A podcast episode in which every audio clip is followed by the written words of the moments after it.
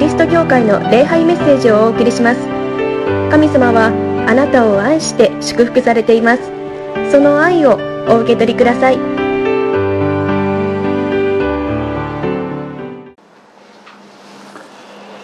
この礼拝のひとときというのは本当に素晴らしい幸いな時であります。この時に参加できることがどんなに素晴らしいことか。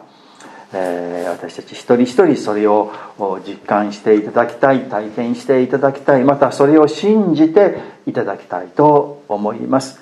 礼拝に参加できないというのは本当にもったいないこと惜しいこと、え、悔しいことと考えていただきたい、まあ、それはそのように考えて自分の頭を洗脳するということではなく事実そうだからです。私たちの目には見えないこの世ではよくわからないけれども天からの恵みが神様の愛が豊かに注がれる時が礼拝の時だということです。信じていただきたい。まあ私たちが天に帰った時にそのことは実感としてわかると思います。あああの時が本当に幸いの時だった。あの時があったからあの1週間が素晴らしい1週間になったんだ。ということですね。その1週間のスタートを皆さんがこのところで始められる、え私たちはその時を共にできるということを喜びたい思います、えー、11月の第2の日曜日はあの幼児戦あのこの幼幼児じゃないや子ども祝福式のあの日であります。の世の中的にはまあ七五三の時と言いましょうかね。あのそういう時です。まああ3歳5歳7歳の、まあ、子供を、えお父さんお母さんが神社に連れて行ってこの祝福するという祝福を受けるという時ですね。まあ日本的には。で、えー、世の中はそうなんだと。じゃあ教会にいる子供たちも祝福してほしいな。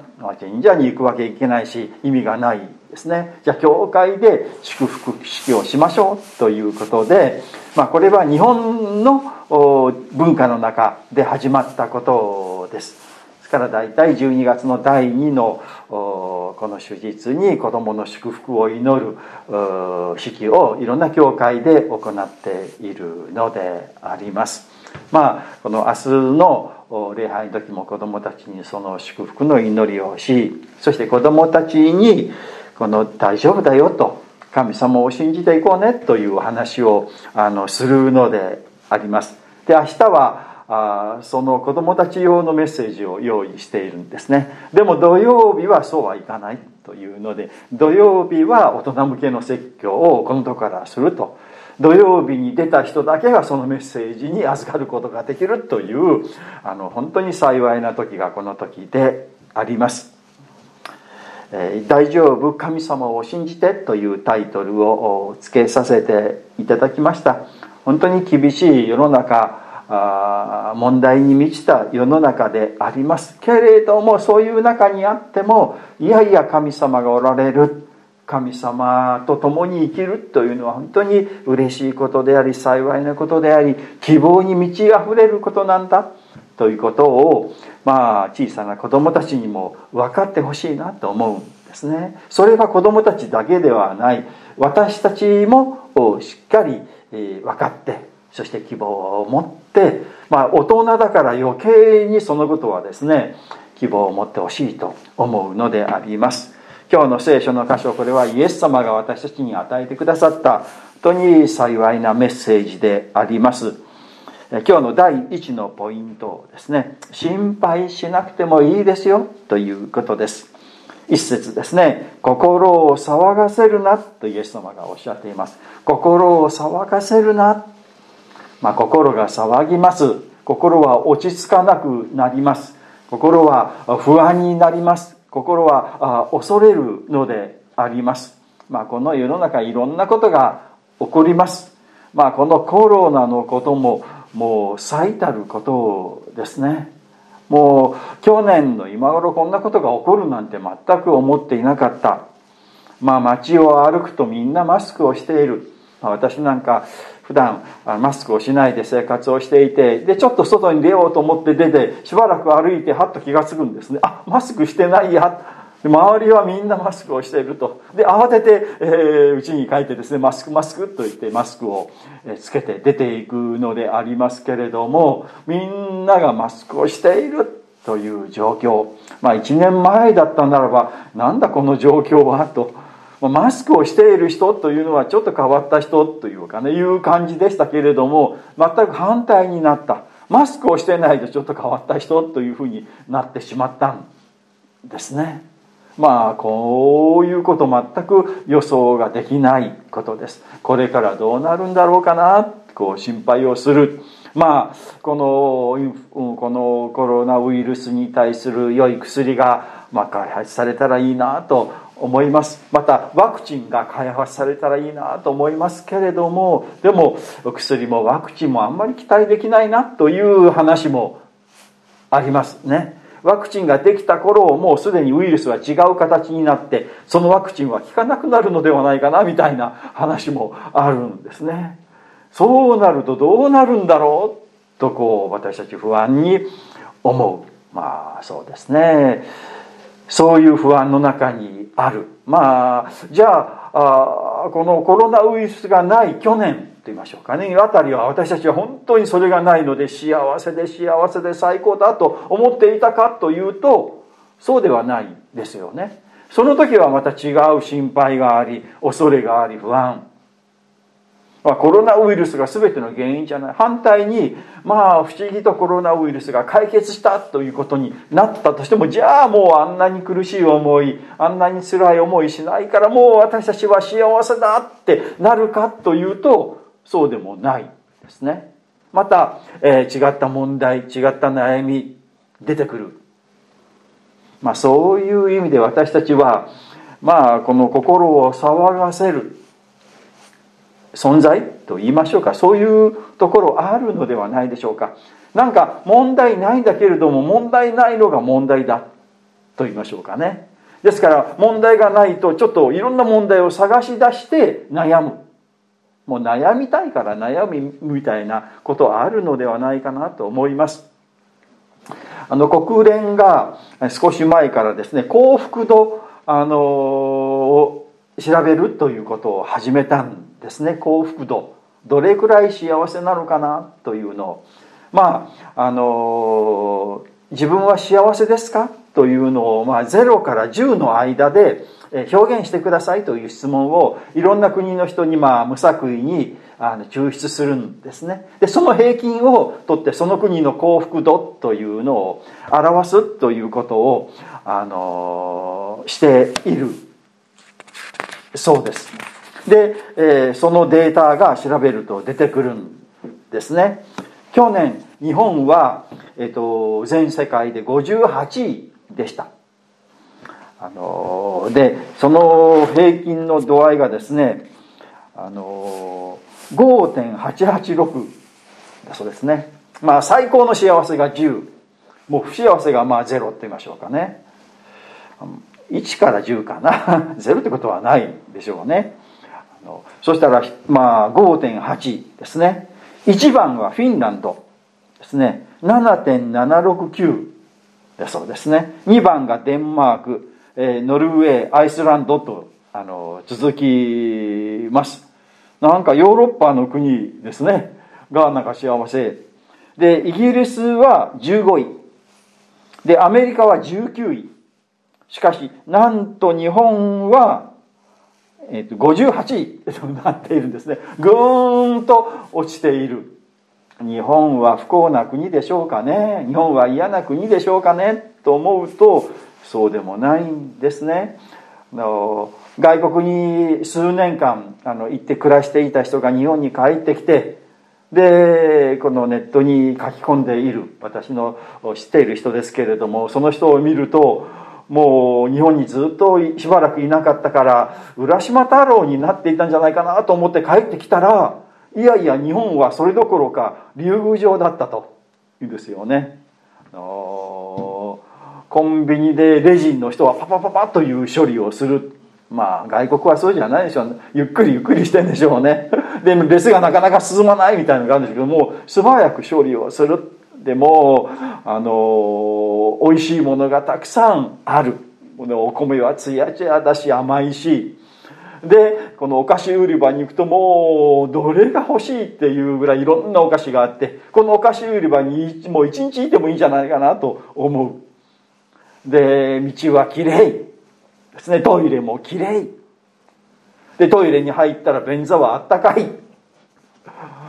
でも竜宮城じゃないかなと思うと書いているんですけれどもその竜宮城の人に人が住んでいるのは幸福度が5.8という58というのはそれは何なんだろうということですね。私たちちょっとこうなんというか求めすぎというかレベルが高すぎるっていうか自分の幸福はもっともっとこんなもんじゃないんだともっともっともっと上にならないともっともっとお金がないともっともっと成功しないともっともっとこうならないと幸せじゃないとみんな思っているんじゃないかなということですね。心配しなくてもいいですよと。思い煩わないでいなさいイエス様がおっしゃるのであります。第、あの2番目ですね。父なる神様の愛を信じましょうということですね。心を騒がせるな神を信じなさいと言われるんですね。この神というのはイエス様がお祈りをされる時に天の父なる神様と言ってお祈りをされる神様。いわゆる三位一体の神様。父の神様。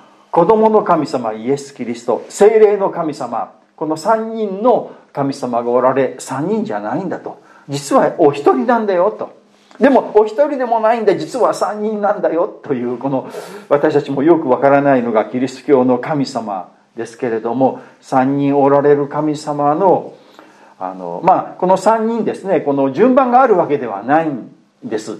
もうそれぞれ対等なんですね。けれども対等だというのでいっぺんには表せないのでまず父なる神様子なるイエス様そして精霊の神様というふうにまああのとりあえず順番がつけてある。どれがどの神様が1番でどの神様が2番とかね。どの神様が1番でどの神様はちょっと劣っているということではないんです。それぞれちゃんとした神様ですけれどもあの神父なる神様ですね。これを第一威嚇というんですよね。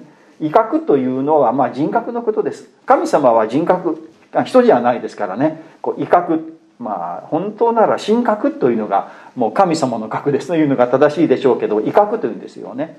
第一威嚇が天の父なる神様。第二威嚇がイエス・キリスト。第三威嚇が、えー、精霊の神様というふうになってるんですけれどもこのこの第一の威嚇父なる神様ですね。でこの父なる神様がこの全世界を作られた。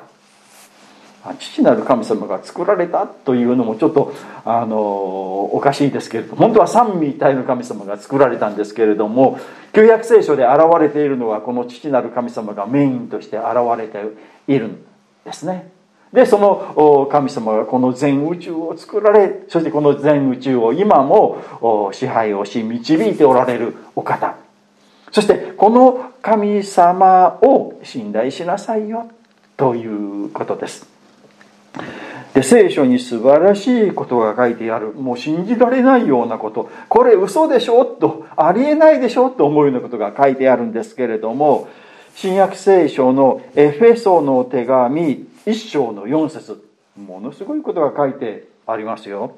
エフェソの1章の4節ですね。天地創造の前に神は私たちを愛してご自分の前で聖なるもの汚れのないものにしようとキリストにおいてお選びになりましたって書いてあるんですね。ありえないことものすごいこと信じられないようなこともうししもう理解できないようなことが書いてあるんですね。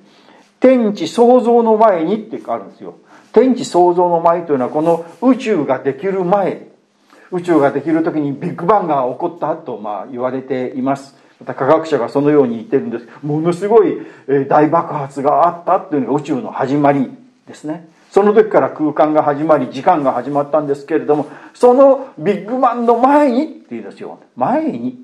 前に神は私たちを愛してくださったとあるんですよ。ビッグバンの前ってあの134億年前かな。137億年前かな？前ですよ。に私たち存在してないよ。いないいないいないって。私たちが存在するようになったら皆さんそれぞれ私なんか65年前ですよね。皆さんそれぞれ生まれた時からこの世、まあ、この世というか存在するようになってそれ以前はそれ以前はよくわからない。それ以前は存在していなかったのかなと思うんですけれどもいやいや神様はですね聖書はあなたはいたんですよと。あの宇宙の始まる前もいたんですよ。ってですね。が、まあ、神様は知っておられた。まあこの宇宙歴宇宙歴この137億年で何月何年何月何日ですね。にあの私たちが生まれるということをちゃんと知っておられる。そしてどんな人間なのかを知っておられるということです。もう夢のようなおとぎ話のような神話のような話でありえないんじゃないかなってもう理解できないようなものすごい話です。でもこれは父なる神様がされたことなんだということですよ。ちゃんと私たちのこと私たち一人一人のことあなたのことを神様はもうはるか以前からちゃんと知っていて認めていてくださる意識していてくださるということなんです。あの宇宙の始まる以前から知っておられたということは今もちゃんと知っておられるということですよ。ここにキリストにおいてお選びになりました。私たちは選ばれた選ばれたんですよ。選ばれてこの世界に生まれてきたということです。神様は私たちを選んでこの世界に生まれるようにしてくださったということです。選ばれるということは言い方を変えるならば愛されているということです。私たちがこの世界に生まれてきたということは神様に選ばれたことであり取りも直さず神様に愛されているということで。あります。皆さんが今生きている息をしているこの説教を聞いているこの街道に座っているこのメッセージをネットを通してでも聞いているという方はもうちゃんと神様に選ばれている。いや聞いていなくてもですねこの世界にも生きているというか存在しているというかまあ過去に存在した人もですねこれから未来に存在する人もみんな神様に愛されている選ばれているということです。だから信じてください。神様を信じてください。神様は私を選んでくださった。神様は私を愛してくださっている。私は愛されているんだ。私は価値があるんだ。私は生きていていいんだ。私はこの世界に存在していいんだ。自信を持っていただきたい。いろいろ恐れがある不安がある。どうなるだろうかなと思うんだけれども。でも神様に愛されている。ならば神様は必ず何とかしてくださる。に違いない。大丈夫なんだ。と信じていただきたい。父なる神様を信じていただきたい。まあこの世界で生きていると、まあ、人を見るとあ自分は劣っているなとかですねいうことを思うんですね。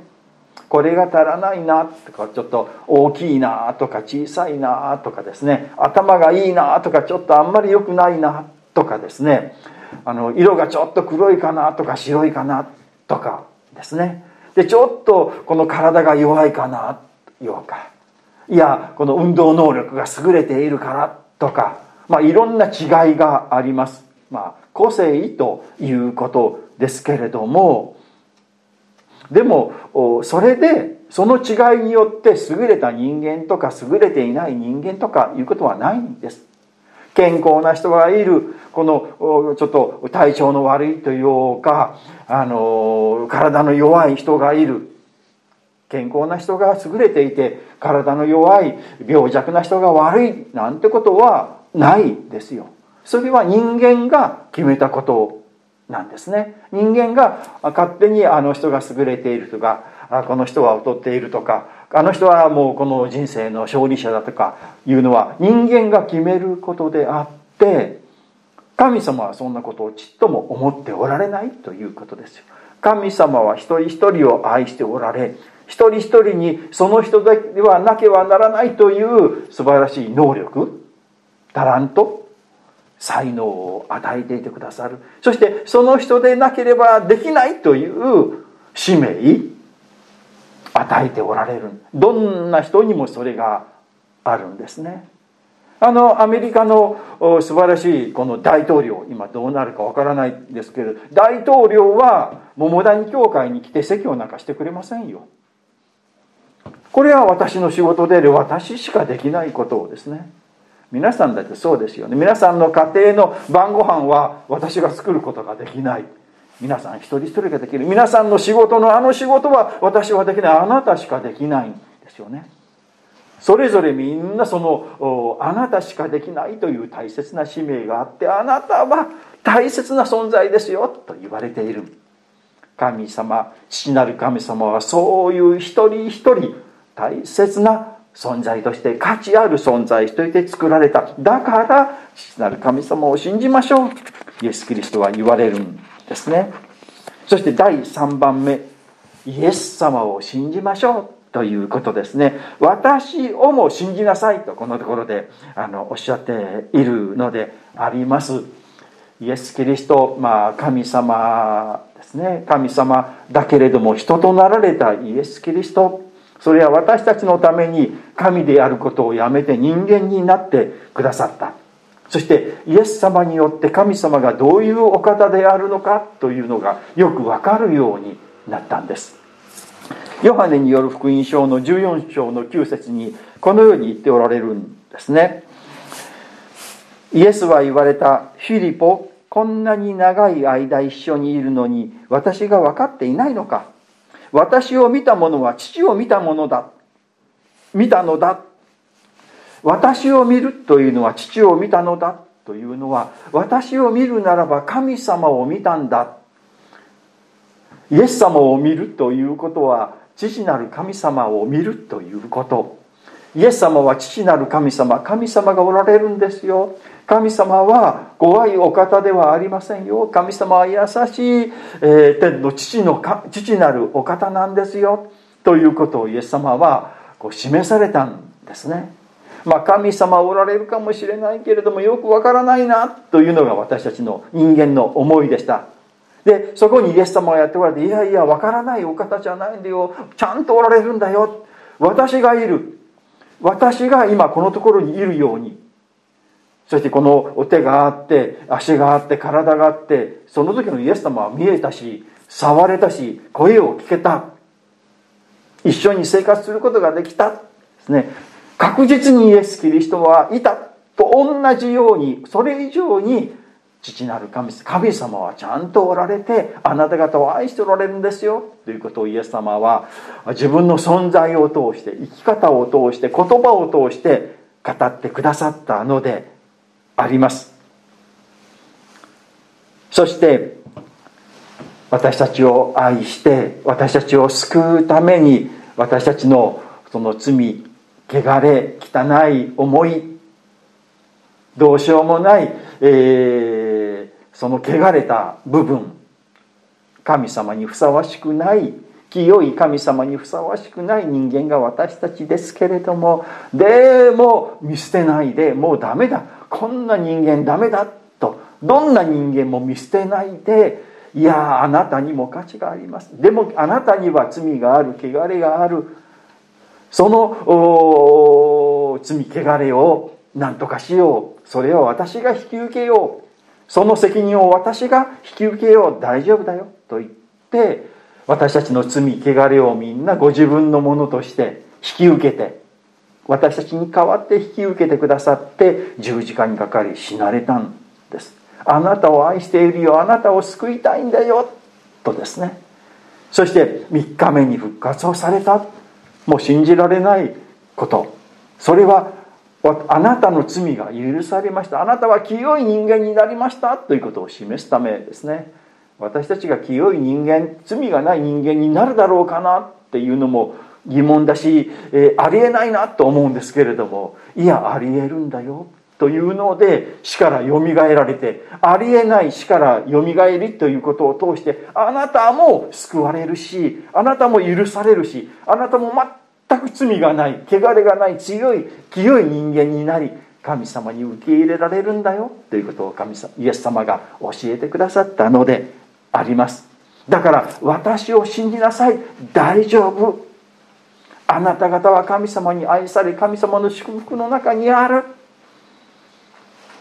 私たちはそのああそうだ。イエス様信じます。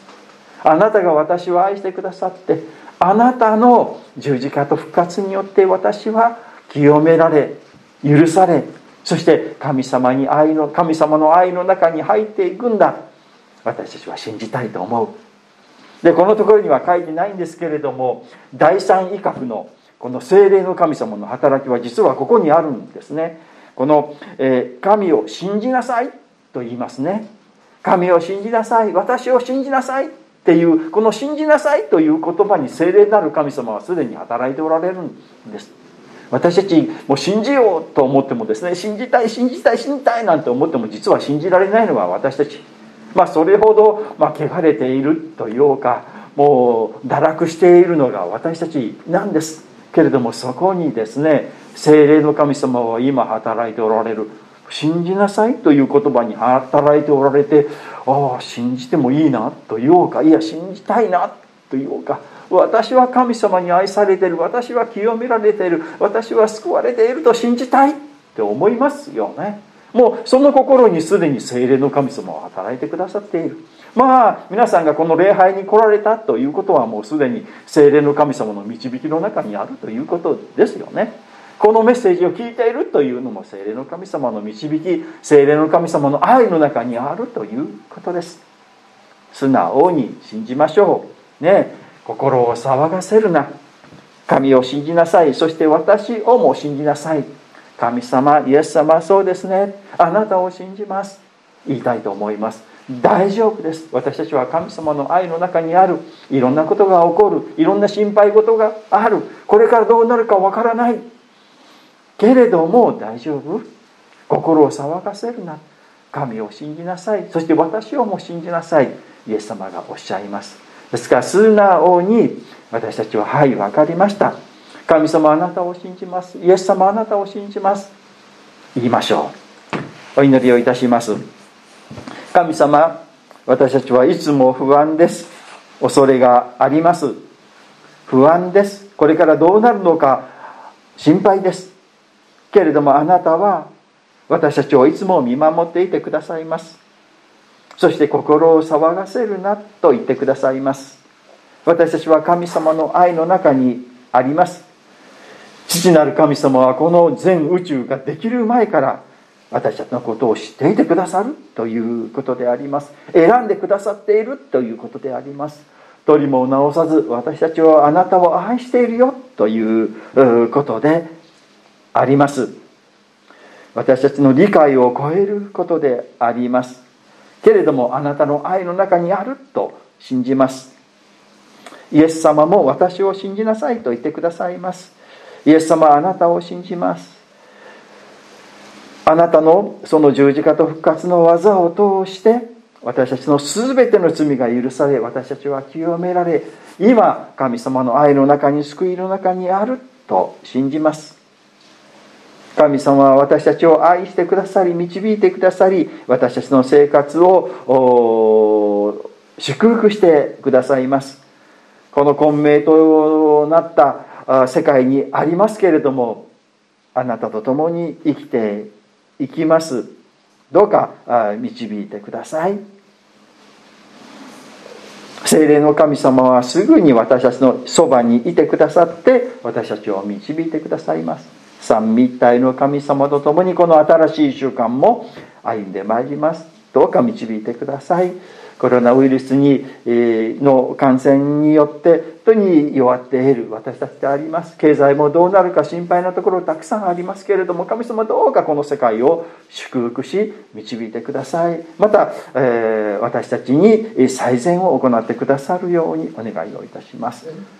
この1週間どうかよろしくお願いをいたします。イエス・キリストの皆によってお祈りをいたします。アーメン。ではしばらく成長の時持ちましょう。